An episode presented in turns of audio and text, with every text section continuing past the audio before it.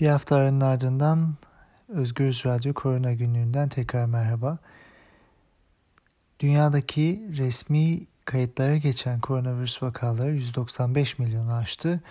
Ölümler ise 4 milyon 175 binin üzerinde. Ee, son birkaç haftada e, yükseliş trendine devam ediyor vakalar. 360 bin idi e, günlük ortalama vaka sayıları son bir haftaya bakıldığında 20 Haziran'da şimdi e, geldiğimiz e, Temmuz sonunda bu sayı 521 bine ulaşmış durumda. Ölümler ise bu sürede 7700 günlük ortalamadan şu anda 8100 günlük ortalamaya yükselmiş durumda. E, düşmüyor ve e, yavaşça yükseliyor son haftalık verilere baktığımızda dünyada e, son bir haftada 3.7 milyon vaka ortaya çıktı. Bir önceki hafta bu 3.5 milyondu. %3-4 civarında bir artış var. Amerika Birleşik Devletleri haftalık vakalarda en yüksek sayıyı e, gösterdi bize. 346 bin vaka ortaya çıktı. Bir önceki hafta bu 235 bindi. Amerika Birleşik Devletleri'nde %47 vakalarda artış var. Fakat bu iki hafta içinde toplam ölümlerde %4 düşüş var. Ee, Birleşik Krallık da aynı şekilde e, 290 bine yakın vaka çıktı. Bir önceki hafta da aynıydı. Ee, ölümlerde ise 284 ölüm vardı bir önceki hafta toplam. E, geçen hafta 447'ye yükseldi. %50'lik bir artış anlamına geliyor bu. E, onun dışında e, örneğin Fransa'da vaka sayıları %164 arttı. Geçen haftayla bir önceki hafta karşılaştırıldığında Fransa'da 125 bin vaka çıktı. Geçen hafta içinde ölümler ise 146 ve 149 %2'lik ee, bir artış var sadece. Ee, ve İsrail'de de aynı durum var. Vakalar artarken ölümler daha az artıyor. Şimdi bu sayılar, bu artışlar e, bize neyi anlatıyor? Öncelikle dünyadaki e, vakaların e, çok büyük bir kısmı yeni virüs varyantı başat hale gelen aslında yeni değil Kasım ayından geçen senenin Kasım ayından itibaren bu varyantı biliyoruz delta varyantıyla gerçekleşiyor. Bu varyantın bir özelliği çok hızlı yayılması e, ve bağışıklık sisteminden oluşmuş kazanılmış bağışıklıktan kaçabilmenin yollarına sahip olmuş olması geçirdiği mutasyonlarla. Delta varyantı e, hızlı yayılıyor ve e, daha önce hastalığı geçirmiş kişilerde yeniden hastalık oluşturabiliyor. Aşıların etkisini de farklı aşıların etkisini farklı oranlarda düşürebiliyor. E, şimdi bu sayılara baktığımızda biz şunu anlayabiliriz. Dünyada yayılım devam ediyor. Delta varyantı nedeniyle ve mevsimsel değişim de yavaş yavaş kendini hissettirmeye başladığında e, vakaların artışıyla karşılaşacağız. Sonbahara doğru e, belli ki e, daha yüksek bir e, vaka artışıyla bir başka dalgayla karşılaşacağız. E, fakat aşılamanın aşılamanın yüksek olduğu ülkelerde vakaların artışı çok olsa bile e, ölümler bu oranda artmıyor. E, bunu şöyle açıklayabiliriz. Delta varyantı aşılanmış kişileri de yeniden hasta edebiliyor ama bu hastalıklar çoğunlukla e, ağır hastalığa evrilmiyor ve neredeyse ölümlere hiç e, ulaşmıyor. Çok çok düşük oranda ulaştığı tahmin ediliyor.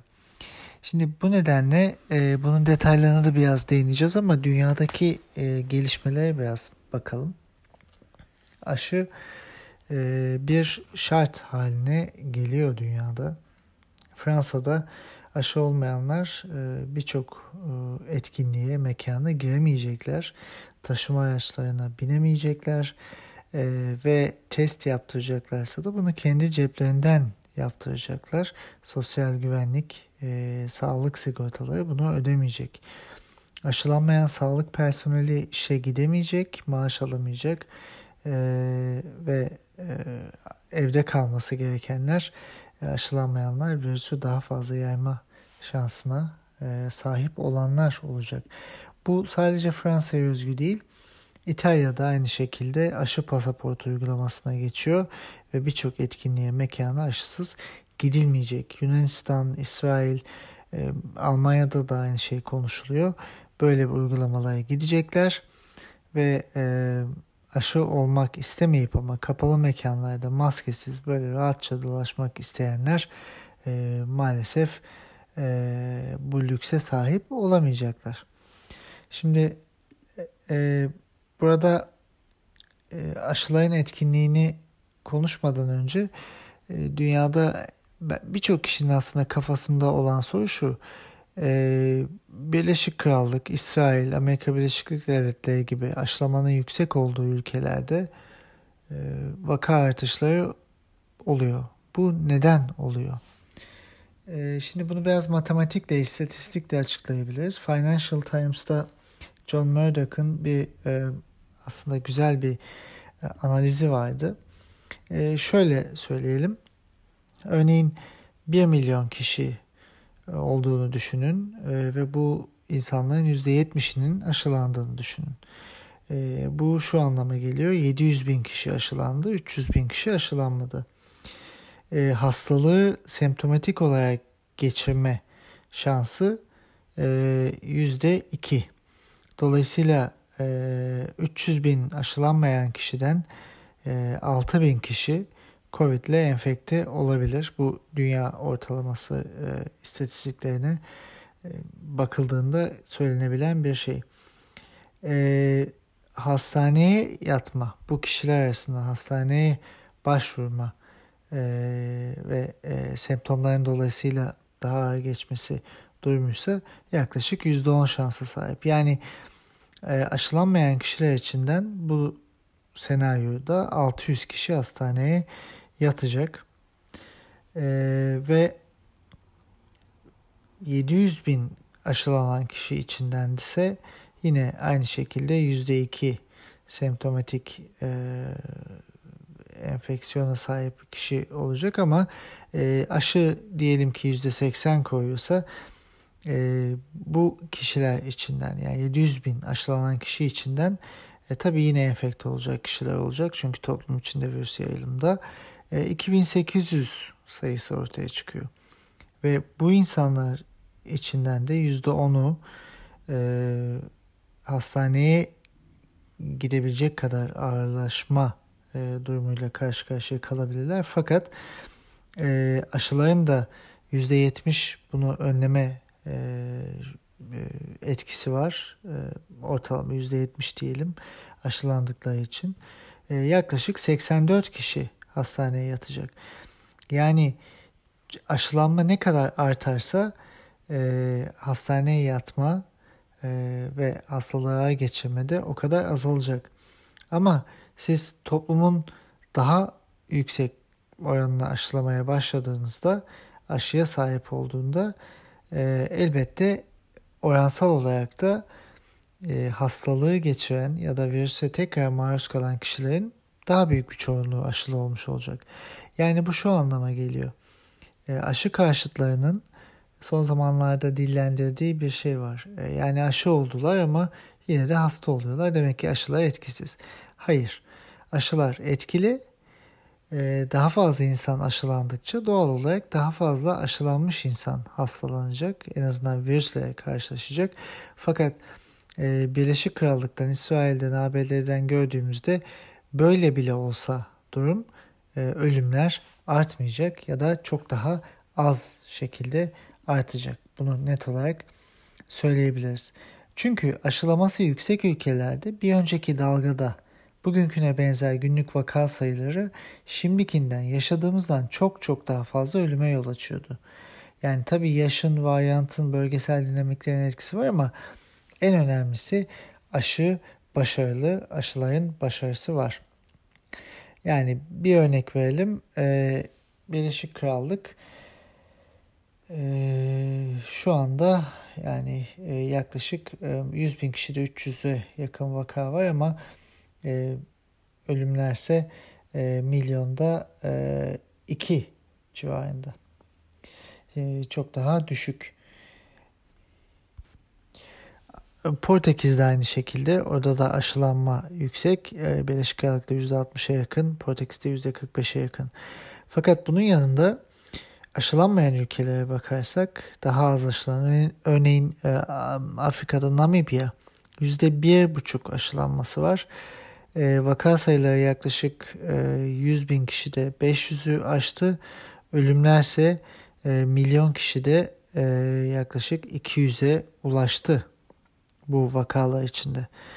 Tunus, e, Güney Afrika, e, e, Gürcistan, Malezya, Rusya'da benzer durumda. Çünkü buralarda da aşılanmalar %5 ile %14 arasında değişiyor. Yani net olarak söyleyebiliriz ki aşılama bizi ölümden, ağır hastalıktan koruyor.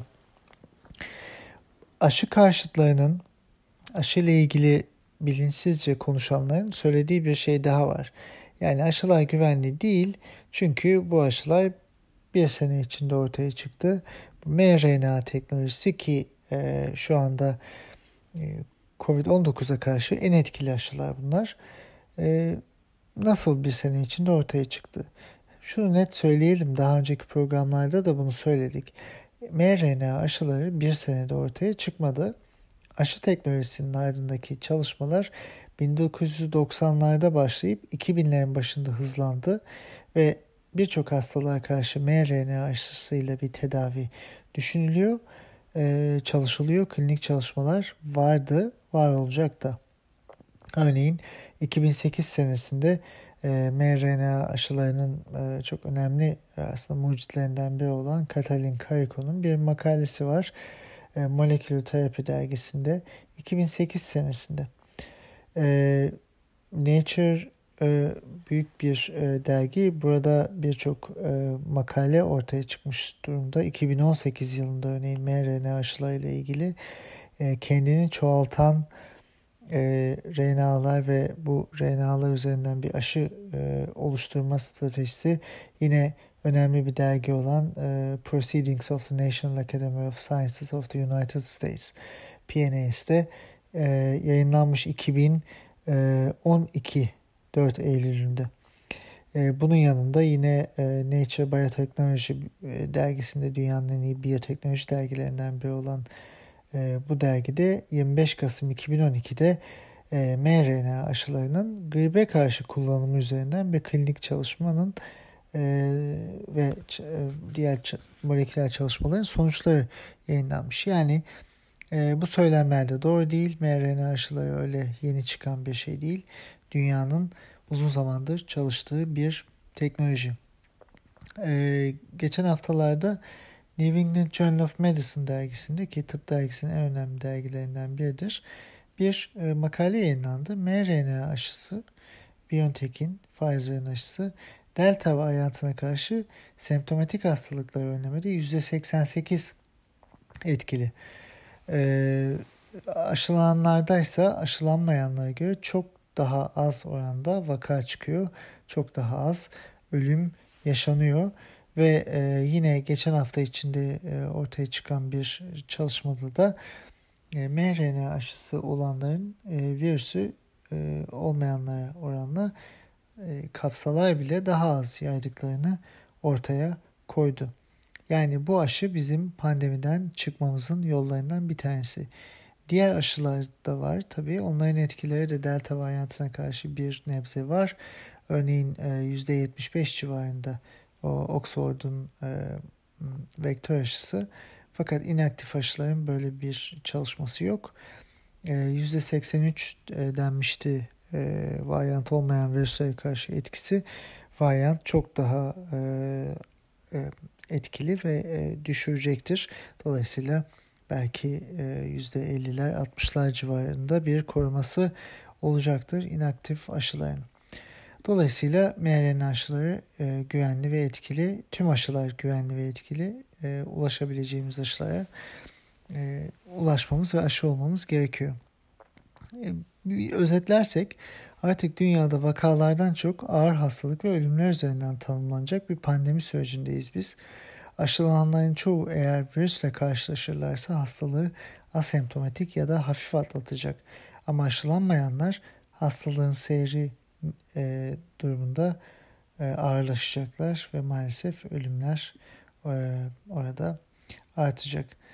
E, Türkiye için şunu net olarak söyleyebiliriz ki Türkiye'de tam aşılanan kişi sayısı az, %30'lar civarında.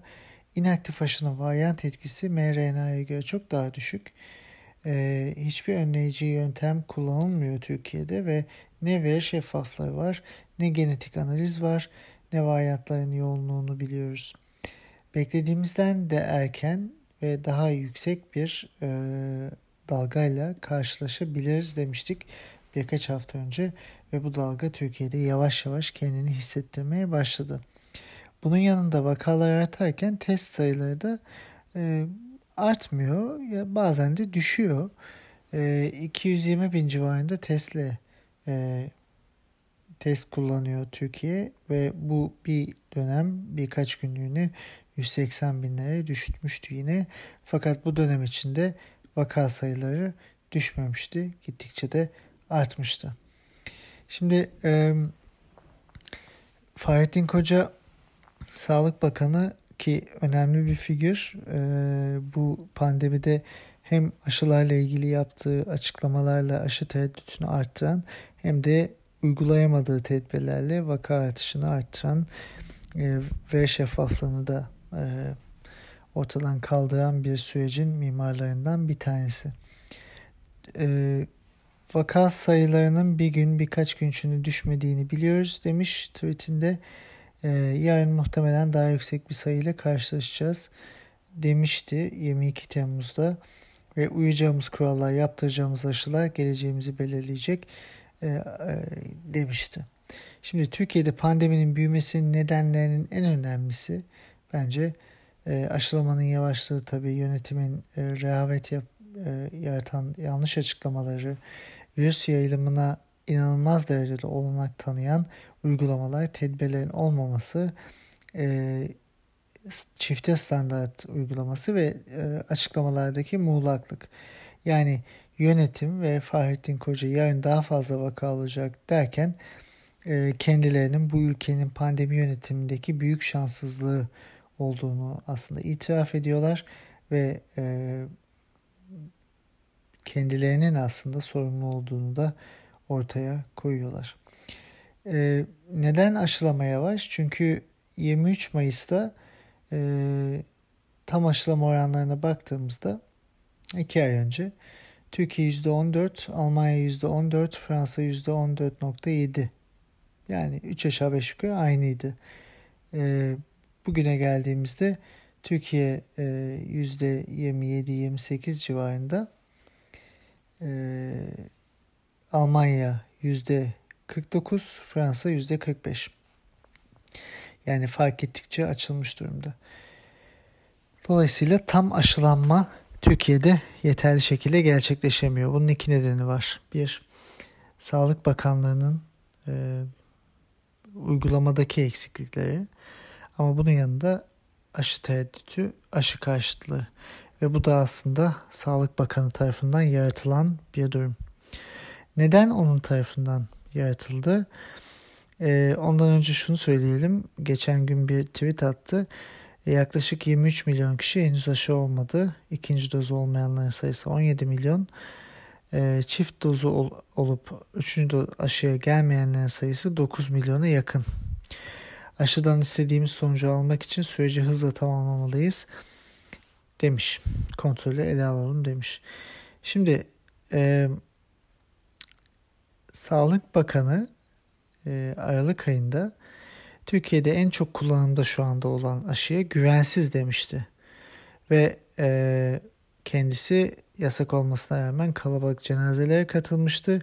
Kongreler yapılmıştı kendi partisinin e, kongreleri ve buna ses çıkartmamıştı. Şimdi aşıyı da yapamadılar. Tedbirleri de kaldırdılar. Bunu yapan da kendisi ve kendi arkadaşları. E, bunun yanında maliyeti daha fazla olan e, Sinovac aşısından alıp üstüne aracı kurmada rant sağlamıştı e, kendisi. Sonra da e, çıkıp e, BioNTech aşısı bize aşı sağlamadı. mRNA aşıları da zaten güvenli değil.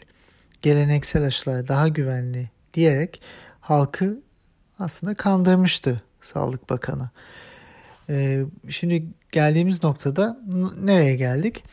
E, milyonlarca insan Sinovac aşısına oldu. Fakat sonra e, açıktan söyleyemeyip e, üçüncü doz aşınız olabilirsiniz diye dünyada görülmemiş bir e, uygulamaya da e, adım attılar. Bunun nedeni aslında iki doz Biontech aşısı olanların üçüncü doz olması değil, iki doz Sinovac aşısı olanların Delta varyantına karşı korunamayacak olmalarını e, bakanın bilmesi ve bilim kurulunun bilmesi. E, biz bunu söylüyorduk ama kendileri de şu anda e, diğer mRNA aşısıyla bu kişileri de aşılamaya e, yoluna gidiyorlar. Ama yine de e, aşılama düşük. Yine de yeterince aşılama yapılamıyor Türkiye'de. Bunun nedenlerinden biri gerçekten bakanın bu söylemi. Yani o gün de söylemiştik, şimdi de söylüyoruz. Bilimi karşınıza alıp ona aykırı davranıp verileri takip etmeyip politik kararlarla ülkeyi yönetmeye, e, böyle bir pandemiyi yönetmeye çalışırsanız işte geleceğiniz nokta budur. Şimdi yine halkı suçlayıp aşı olmuyorsunuz diyor.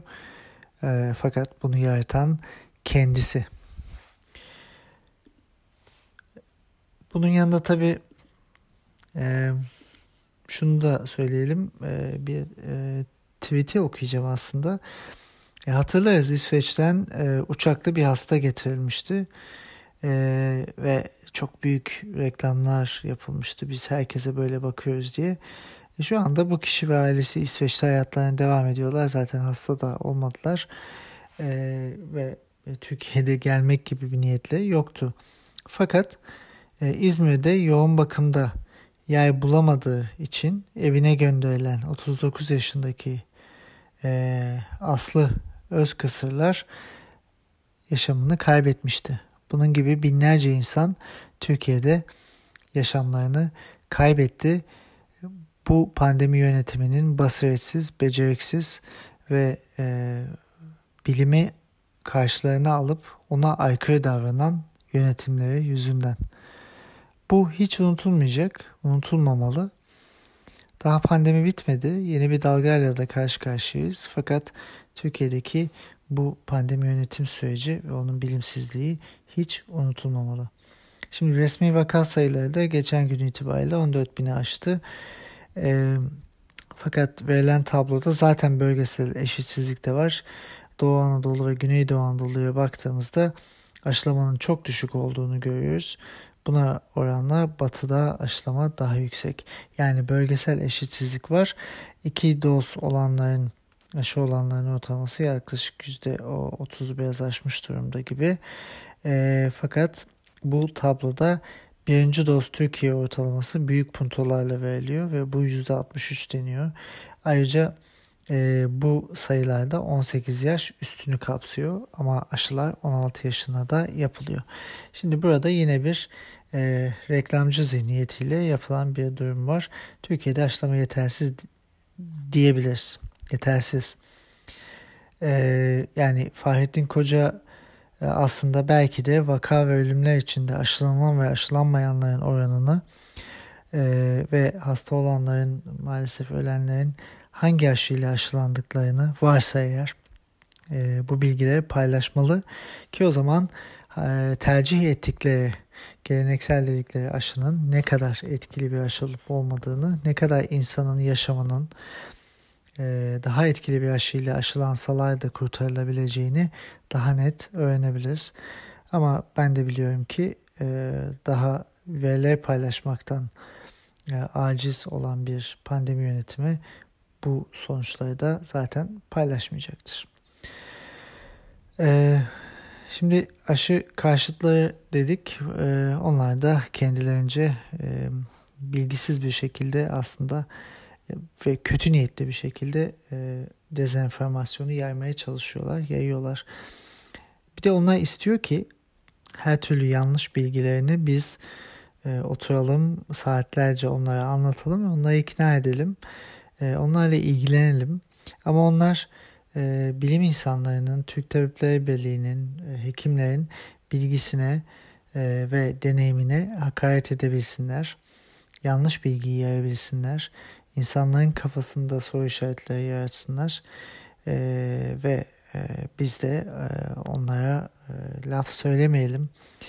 E, şimdi bu e, bu kırılganlıklarını aslında aşılanamadığı için yaşamını kaybeden on binlerce insan için göstermeleri gerekiyor. Herkesin önlenebilir ölümler Türkiye'de önlenemiyor, önlenmiyor ee, en başından itibaren. E, maalesef bahsettiğimiz nedenlerle bir de aşı karşıtlarının sesi çok yükselmeye başladı. E, bazı e, basın kuruluşları aslında basın demeye de e, bin şahit istiyor ama insanları hedef gösteren e, uydurma ve yalanla e, aslında e, haberlerini yapan e, ve e, bunun yanında aşı karşılığında da önde giden bazı medya kuruluşları var. Pandemi bitecek ama biz bu kötülüğü unutmayacağız. Bu şuursuzluğu, bu e, halk sağlığına zararı unutmayacağız. E, çünkü aşılar e, işte korumuyor, aşılar şöyle yapıyor, sizi öldürecek, kanser yapacak, genetiğinizi değiştirecek diye e, halen yayın yapabiliyorlar ve halen okuyucu bulabiliyorlar. Çok ilginç. Bunun yanında işte bu ve bunun bunlar gibi şarlatanlar aslında kendi çıkarlarını düşünüp halk sağlığını tehlikeye atıyorlar. Buna inanmamak gerekiyor. Aşılar gerçekten etkili ve güvenli. Aşı olmak gerekiyor. Ee, ölümlerin neredeyse tümü e, çok çok büyük bir kısmı aşılanmayanlarda e, görülüyor. Bunu söyleyebiliriz. Bir de aşılanmayanlarla aşılanamayanlar var. Bunlar farklı. Aşılanamayanlar e, aşıya ulaşamayan insanlar. Ve aslında hepimizin görevi, devletin görevi aşı eşitliğini sağlayıp e, aşılamayı hızlandırıp bu insanları aşılayabilmek. Aşılanmayanlarsa aslında hepimizi pandeminin devamına mahkum kılıyorlar. Virüsün yayılmasına, mutasyon geçirmesine imkan sağlıyorlar ve e, aşı karşılığıyla bir halk sorunu, e, halk sağlığı sorunu haline gelmeye devam ediyorlar. Bir de burada bir özgürlük, e, çarpık bir özgürlük tanımı ortaya çıktı. Tüm dünyada böyle ama Türkiye'de de böyle. E, sanki aşı olmamak bir özgürlükmüş gibi ortaya konuyor. Tabi herkesin kendi vücudu üzerinde tıbbi müdahaleler üzerinde bir e, karar ve yetkisi var. Ancak belli özgürlükler diğer insanların yaşamına kastediyorsa ve yaşamına mal oluyorsa o özgürlüklerin e, sınırlandırılması ya da o özgürlüklerin belli kurala bağlanması toplumsal e, bütünlük için e, olabilir. Şimdi e, kapalı mekanlarda sigara yasaklandığında da benzer bir şey söylenmişti. Yani özgürlüğümüz elimizden alınıyor. Bu özgürlük denen şey başkasının yaşamını tehdit ediyor. Yani özgürlük değil. Zaten dünyada da aşılamanın zorunlu hale e, gelmesi e, olası ve böyle de e, olmalı.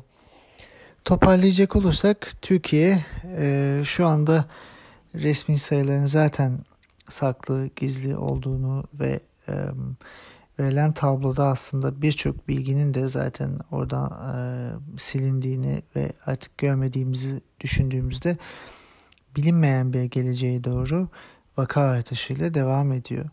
Ama bu, bu bilinmeyen gelecek sayıların, istatistiklerin açıkça bilinmemesi ama nereye gittiğimizi biliyoruz. Gelmekte olan geliyor. Vaka artışları devam ediyor. Türkiye'de e, bir dalgaya daha başlamış durumdayız maalesef. Ve e, veri tabanlarındaki e, oranlara baktığımızda Türkiye'de delta varyantı %80'in üzerinde. Yani vakaların çoğunluğu delta varyantıyla gerçekleşiyor. Bu durumda e, yapılması gereken aşılamanın artması ve e, aşı karşıtlığına karşı etkili önlemlerin alınması yani muğlak kelimelerle satır aralarıyla kaçamak konuşmalarla bu süreç yürütülmez. Hem bilim insanları yoruldu hem hekimler yoruldu ve bunun yanında e, bir de dezenformasyon, yanlış bilgi çok daha hızlı yayılmaya başladı. Doğru bilginin karşısında ondan çok daha hızlı yayılıyor. Ee, şunu söyleyebiliriz. Pandemi henüz henüz bitmedi. Dünyada da aynı şekilde. Ama aşılamayı yüksek yapan ülkelerde e, bu dalga e, ölümlere çok daha az yol açacak. E, fakat Türkiye gibi aşılamanın düşük olduğu yerlerde maalesef ölümler yükselecek. Önümüzdeki günlerde e, ve haftalarda hem aşılardaki gelişmeleri hem ilaç çalışmalarındaki gelişmeleri hem de pandeminin gidişatına biraz daha değineceğiz. Böyle iki hafta aradan sonra e, bir toparlama programıyla size e, iyi günler diliyorum. Sağlıkla kalın. Haftaya görüşmek üzere.